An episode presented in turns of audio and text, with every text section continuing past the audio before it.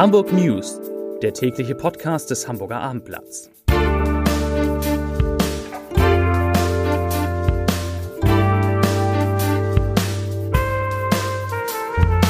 Moin, mein Name ist Lars Heider und heute geht es um die Zukunft des sogenannten Weißen Hauses an der Alster, in dem bisher das US-Generalkonsulat untergebracht war. Weitere Themen. Es gibt Streit um einen Gast, den die AfD ins Rathaus einladen will. Beim Konzern New Work wird auch am Top-Management gespart und wir haben Neuigkeiten vom Elbtower. Dazu gleich mehr. Zunächst aber wie immer die Top 3, die drei meistgelesenen Themen und Texte auf abendblatt.de. Auf Platz 3, Täter nach ultra brutaler Attacke am Jungfernstieg gefasst? Fragezeichen. Auf Platz 2, der nächste Warnstreik jetzt in den Cinemax-Kinos. Und auf Platz 1, Staus in der Kunsthalle.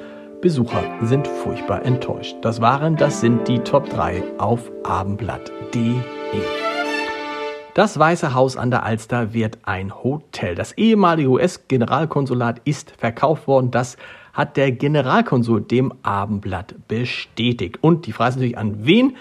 Es ist verkauft worden an die DERAG. Das ist die Deutsche Realbesitz-Unternehmensgruppe mit Hauptsitz in München. Und der gehören die Living Hotels mit aktuell 18 Häusern. Und man kann davon ausgehen, dass das 19. Haus, das Weiße Haus an der Außenalster wird. Und dazu sagt der geschäftsführende Mehrheitsgesellschafter der Living Hotels, Max Schleret, ich zitiere, da ich eine tiefe Leidenschaft für Gebäude mit Historie und Denkmal habe, habe ich mich vom ersten Moment an schlicht in das Weiße Haus verliebt, kann man verstehen. Eine andere Immobilie macht hingegen Probleme. Heute kursierten Meldungen, dass die Hamburg Commercial Bank HCOB nicht länger vorhabe, mehrere Etagen im Elbtower anzumieten. Das Bankhaus, das der große Ankermieter in dem Turm ist, wollte die Meldung weder bestätigen noch dementieren. Von dort hieß es, wir bitten um Ihr Verständnis, dass wir aus Vertraulichkeitsgründen und mit Blick auf das Betriebs- und Geschäftsgeheimnis hierzu keine Auskunft geben. Zuletzt hieß es, dass die Insolvenz allein noch kein Rücktrittsrecht vom Vertrag beinhalte. Entscheidend sei, dass die Räume rechtzeitig übergeben werden müssen. Und das kann trotz der dreieinhalbmonatigen Bauunterbrechung noch klappen. Zugleich vergrößert natürlich die Meldung über die HCOB die Unruhe beim Prestigeobjekt.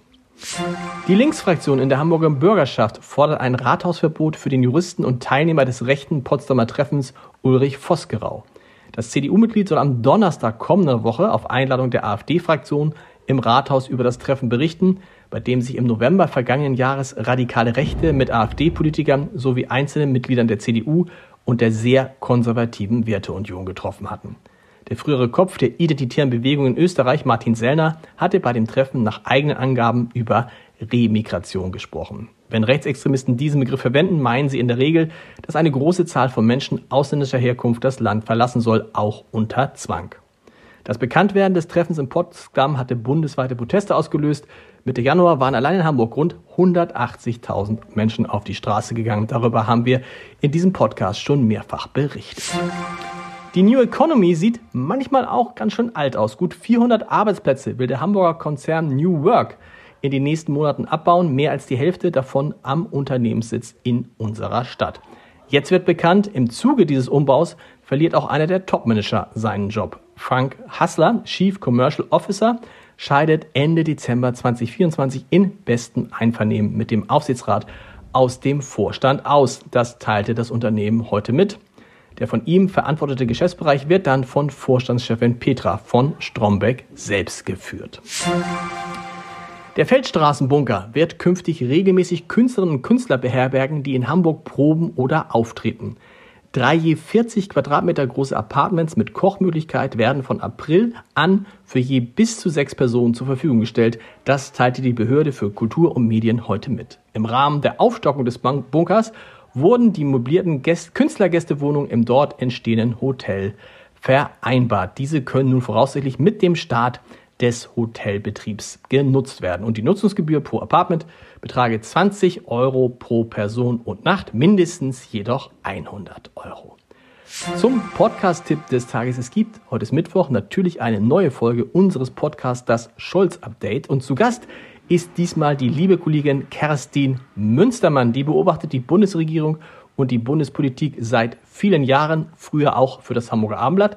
Inzwischen leitet sie das Hauptstadtbüro der Rheinischen Post. Bei der sie auch Mitglied der Chefredaktion ist. Und in dieser Rolle hat sie natürlich den Besuch von Olaf Scholz bei US-Präsident Joe Biden genau beobachtet. Sie sagt dazu, ich zitiere, in Deutschland hat der Kanzler bei den Rosenmontagsumzügen kräftig sein Fett abbekommen. In Washington hat er Weltpolitik gemacht. Innen fui, außen hui. Das ist vielleicht das, was Scholz Politik im Moment ganz gut beschreibt.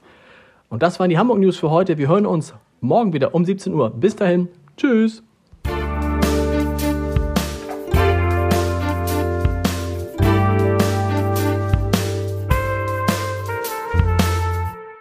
Weitere Podcasts vom Hamburger Abendblatt finden Sie auf abendblatt.de slash podcast.